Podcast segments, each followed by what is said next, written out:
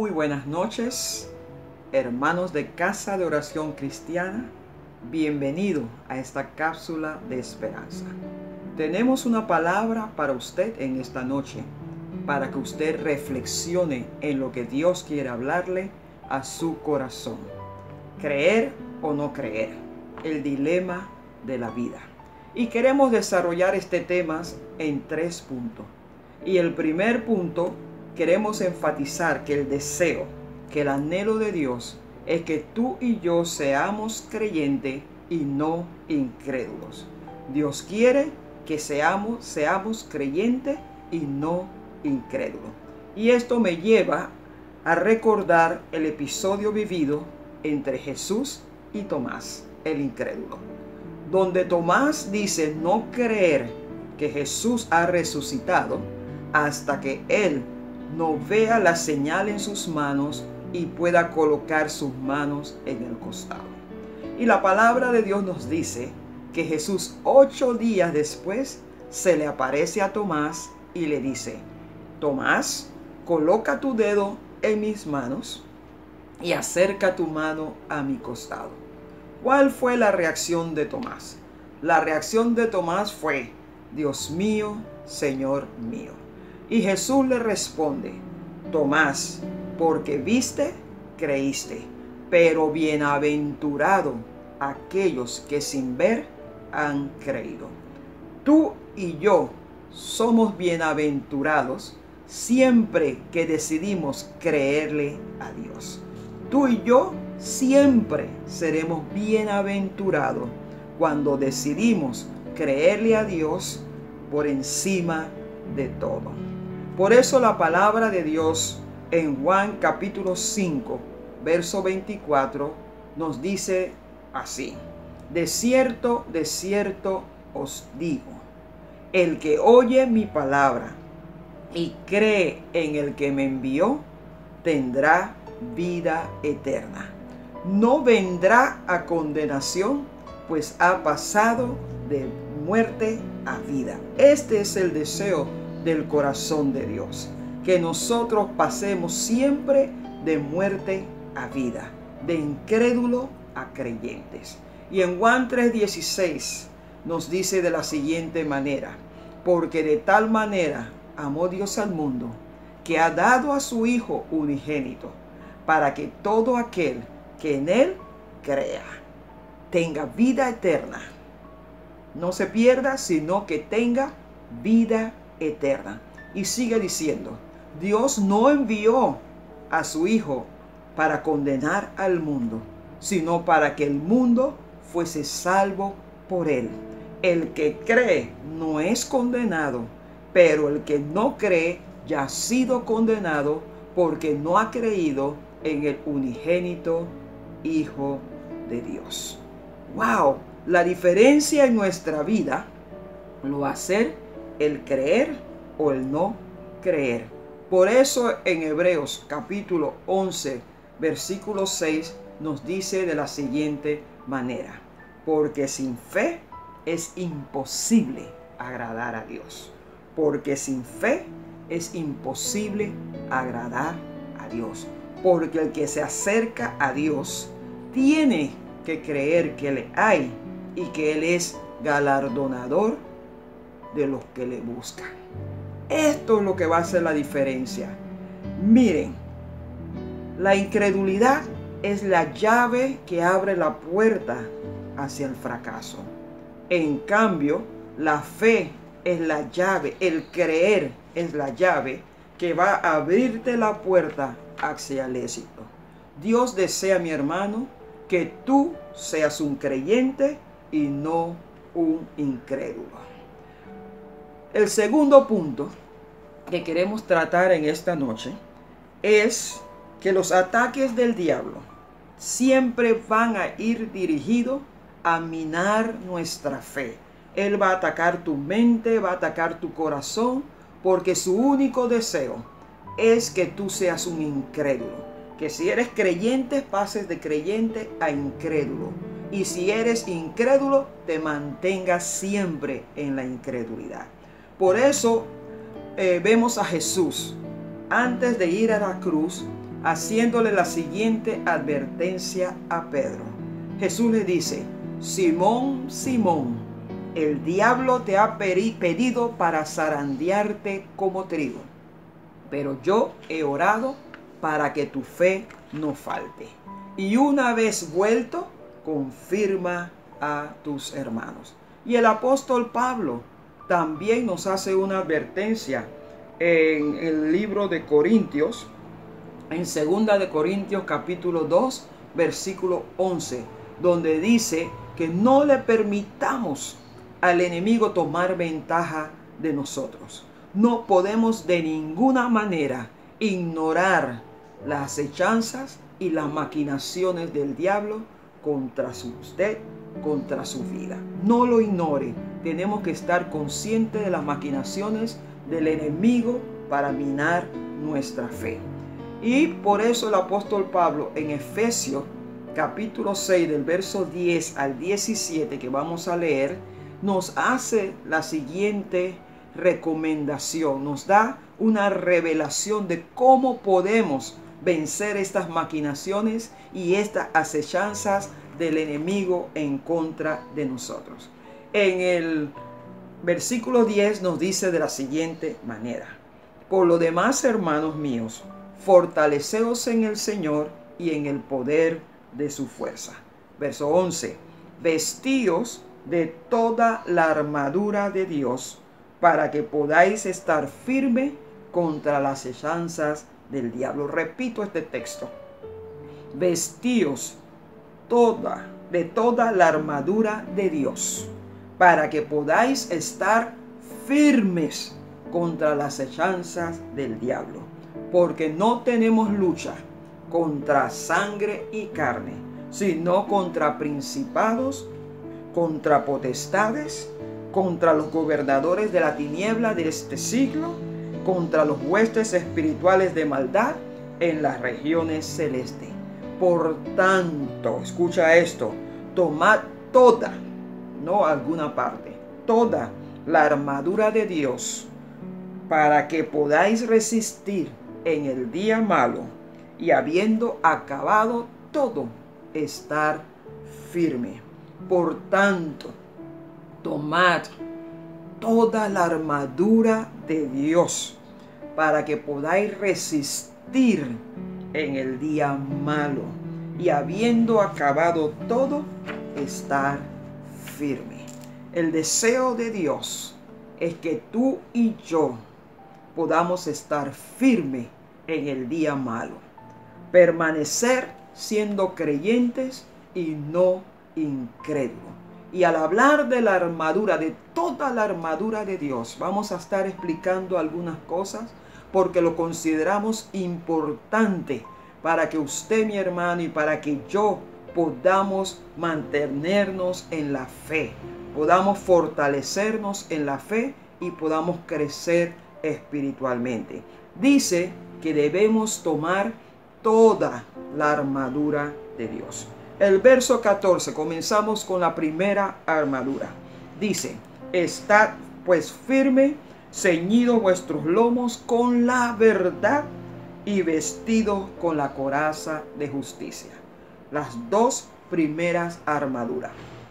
Ceñidos con el cinturón de la verdad y la coraza de justicia. Esta armadura la compara el apóstol Pablo con la armadura que usaba los militares, los romanos, con lo que usaban los romanos en ese tiempo para ayudarnos a tener una comprensión.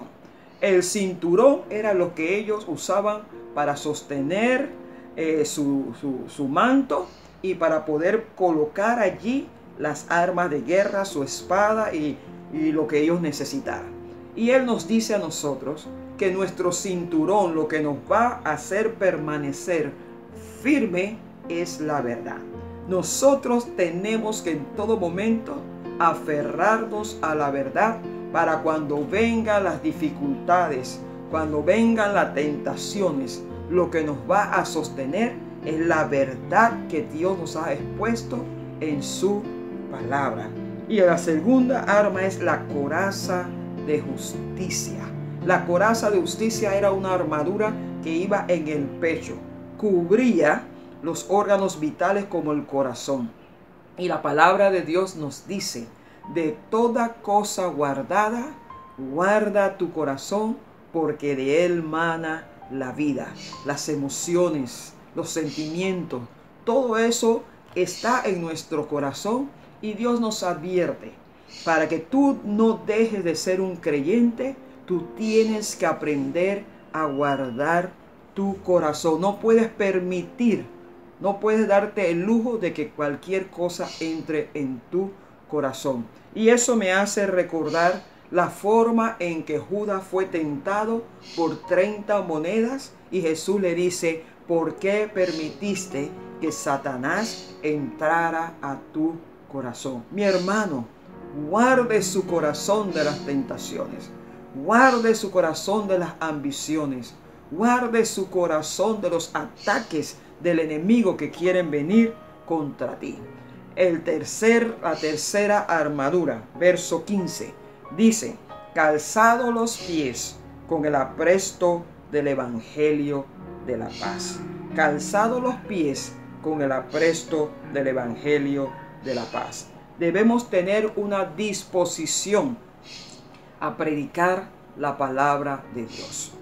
Donde quiera que vayamos, cuando hablamos de calzado, hablamos de los pies, estamos hablando de caminar, de ir, de avanzar. Nosotros tenemos que publicar la palabra de Dios. La palabra de Dios debe mantenerse en todo momento en nuestra vida y nosotros donde vayamos debemos siempre, siempre estar hablando de la palabra de Dios, hablando y viviendo la palabra de Dios, calzado los pies con el apresto del Evangelio. Y el verso 16 dice, sobre todo, y esto me gusta, sobre todo, tomad el escudo de la fe, con que puedas apagar todos los dardos de fuego del enemigo. Sobre todo, tomad el escudo de la fe, con que puedas apagar todos los dardos del enemigo. No hay otra forma de apagar los dardos, solamente con el escudo de la fe, porque sin fe es imposible agradar a Dios el escudo era una armadura defensiva. A través del escudo, el enemigo, el perdón, nosotros podíamos, nos podemos cubrir de las flechas, de los ataques, de los bombardeos, de las cosas que quieren venir atacar nuestra vida, atacar nuestro corazón, atacar nuestra mente. Con el escudo de la fe es que tú vas a poder, mira, parar todos esos ataques que el enemigo quiere dirigir hacia tu vida.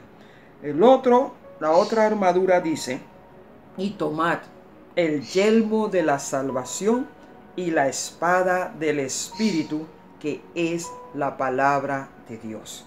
Tomad el yelmo de la salvación y la espada del Espíritu, que es la palabra de Dios. El yelmo de la salvación, miren lo que era. Era el casco que se ponía el romano, el guerrero romano. Era el casco lo que protegía su cabeza.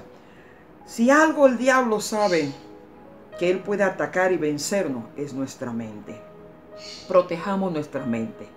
¿En qué vamos a pensar? ¿Qué dice la palabra? Todo lo bueno, todo lo justo, todo lo honesto. En esto pensar. Tenemos que guardar nuestra mente. No podemos estar como quien dice viendo cualquier porquería. Tenga cuidado de lo que vemos en la televisión, de lo que vemos en las redes, porque lo que entra al ojo contamina todo nuestro cuerpo. Cuidemos nuestra cabeza. Por eso la palabra de Dios dice, tomad el yelmo de la salvación. No descuidemos nuestra salvación haciendo o viendo cosas que no nos edifican.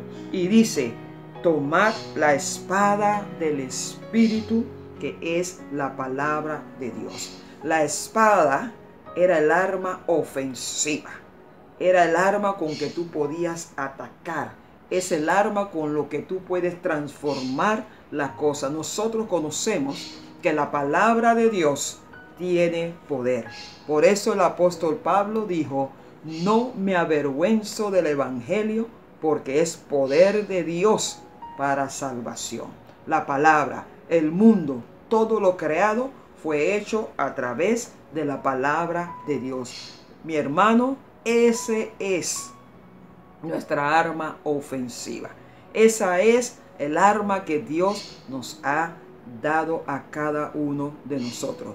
No debemos ser tan solo oidores de la palabra, sino hacedores de la palabra. Y finalmente, el arma, el última arma que nos habla es la espada del Espíritu. La espada del Espíritu. Nuestra alma, nuestra arma ofensiva. Con la palabra, cuando Jesús fue llevado al desierto y fue tentado por Satanás una y otra vez. ¿Sabe con qué se defendió Jesús? Con, el, con la espada del Espíritu. Con la espada del Espíritu, que es la palabra de Dios. Él no usó otro argumento. Lo único que Jesús usó para tener victoria en el desierto fue la palabra de Dios. Y el tercer punto que queremos en esta noche desarrollar es que Dios quiere que permanezcamos siendo creyentes y no incrédulos. Dios tiene un plan para que cada uno de nosotros nos fortalezcamos en la fe, fortalezcamos y seamos creyentes y no incrédulos. Y por eso quiero en esta noche hablar de un personaje que pasó de la incredulidad a ser creyente. Quiero hablarles en esta noche acerca de nuestro hermano, el apóstol Pablo, que en su inicio fue conocido como Saulo de Tarso y después como el apóstol Pablo. La palabra de Dios en Hechos capítulo 9 nos habla que este hombre al principio era un enemigo de los discípulos del Señor. No creía en Jesús. Era un incrédulo. Era alguien que respiraba odio, respiraba muerte en contra de Jesús. Pero la palabra nos narra en el capítulo 9 que me encanta y me vuela la cabeza la conversión de Pablo. Como, como Pablo se encuentra cuando va camino por Damasco, se encuentra con Jesús, quien lo tumba del animal, y él comienza y su vida comienza a tener una transformación donde él hace la pregunta, Señor, ¿qué quieres que haga? Y su vida es transformada totalmente desde ese momento de su conversión. Él pasa de ser un incrédulo a ser un creyente. Y este es el plan de Dios para cada persona, que le conozcamos y dejemos de ser incrédulos y pasemos a ser creyentes. Hay tres testimonios o tres eventos en la vida del apóstol Pablo que por lo menos a mí me ha fortalecido mi fe y me ha ayudado a permanecer como creyente. Y yo quiero en esta noche, para cerrar, compartirle estos tres eventos que sé que también será de gran bendición para su vida. El primer evento que quiero hablarle está en Hechos capítulo 16 del verso 11 en adelante. Y nos habla de cuando Pablo fue encarcelado en Filipo. No lo vamos a leer porque es un poco largo, pero sí queremos narrarle este evento. La palabra de Dios dice primeramente que Pablo tuvo una visión de Dios donde Dios le dice, donde él ve un varón macedónico que le dice, pasa a Macedonia y ayúdanos a orar. Él obedientemente va a Macedonia y estando en Macedonia predica la palabra de Dios, se convierte a un Lidia y se convierte en mucha gente. Pero hay una muchacha con un espíritu de adivinación que todos los días al pasar él y sus discípulos siempre decía, estos hombres son de Dios, estos hombres están proclamando eh, la palabra de Dios y bueno, ella testificaba eso. Y Pablo sabía que era un espíritu de adivinación lo que ella tenía. Así que un día Pablo la reprende, reprende en el nombre de Jesús ese espíritu de adivinación y ese espíritu se va. Cuando los dueños de esta mujer escuchan que esto ocurrió, mandan a encarcelar a Pablo. Y no solamente eso, lo azotan con varas. Y Pablo es metido en la cárcel y le, dan, y le dice y le dan la advertencia al seguridad que lo cuide muy bien. Y él lo mete en la cárcel de adentro. Y encima de todo asegura sus pies en el cepo. Qué escena más terrible. Preso injustamente en un lugar oscuro, en un lugar feo, en un lugar maloliente. Y pero lo que me encanta de este pasaje es que aunque todo se ve oscuro, aunque todo se ve triste, aunque todo lo que está rodeando al apóstol tiene como finalidad de parte de Satanás que él deje de ser creyente y se convierta en un incrédulo o de desanimar su fe, es en ese lugar tan feo donde la palabra de Dios nos dice que el apóstol Pablo y Silas, que estaba con él, comenzaron a orar. Oiga esto, mi hermano, oiga este secreto. Comenzaron a orar. Comenzaron a hablar con Dios y a cantar himnos al Señor. Comenzaron a adorar a su Dios. Comenzaron a alabar a Dios. Y dice la palabra que ocurrió un de repente de parte de Dios. Vino un terremoto que removió las simientes, las cadenas fueron soltadas, todas las puertas fueron abiertas y Pablo es liberado juntamente con todos los presos. Un de repente de Dios. Un de repente de Dios hace que tu fe crezca. Un de repente de Dios hace que tu fe se fortalezca. Pablo no huyó, sino que el carcelero se iba a quitar la vida y Pablo le dice, tranquilo, aquí estamos. Y saben que eh, mi hermano algo hermoso ocurrió y es que el carcelero, juntamente con toda su familia, se convierten al Señor y son bautizados. Cuando Dios es capaz de provocar un terremoto por su Hijo, eso lo hace la fe. Eso lo hace cuando tú decides creerle a Dios y no creerle a la circunstancia que te rodea. El segundo evento de Pablo que ha fortalecido mi, mi vida y aumentado mi fe está en 2 de Corintios capítulo 12 del verso 7 en adelante, donde Pablo dice, "Y para que la grandeza de las revelaciones no me exaltara, me fue dado un aguijón en mi carne que me abofeté. ¡Wow! Para que no me enaltezca. Un aguijón. Se cree que tenía una enfermedad en los ojos. Pero usted se imagina, usted Dios lo está usando para sanar a muchas personas. Y usted mismo tiene una enfermedad del cual no es curado. Y usted está orándole a Dios y usted ha visto cómo Dios una y otra vez se ha manifestado y ha visto cosas grandes, pero Dios no lo sana. Y entonces Dios le habla a Pablo y le dice, bástate en mi gracia, porque mi poder se perfecciona en tu debilidad, se perfecciona en la debilidad. Y el apóstol responde, de buenas ganas, entonces me gloriaré en mi debilidad, porque cuando soy débil, entonces soy fuerte. A mí me pasó una experiencia a los 33 años. Y esta experiencia fue que yo entré a, a operación para hacerme una histerectomía. Y mi fe era que al momento que el doctor me abriera, no iba a haber ninguno, ningún quiste, no iba a tener fibroma, todo iba a desaparecer, Dios iba a limpiar todo eso. Pero sabe mi hermano, no ocurrió como yo esperaba. Y yo estaba triste. Por eso le he dicho, ¿quién de nosotros que me están escuchando, de los oyentes, que pasado una prueba, no ha sido tentado en no creer?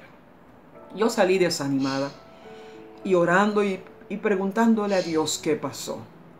Pero en medio de ese momento apareció el doctor que me había operado y me dijo, Elena, Dios te preservó la vida, porque te moriste y tuvimos que resucitarte.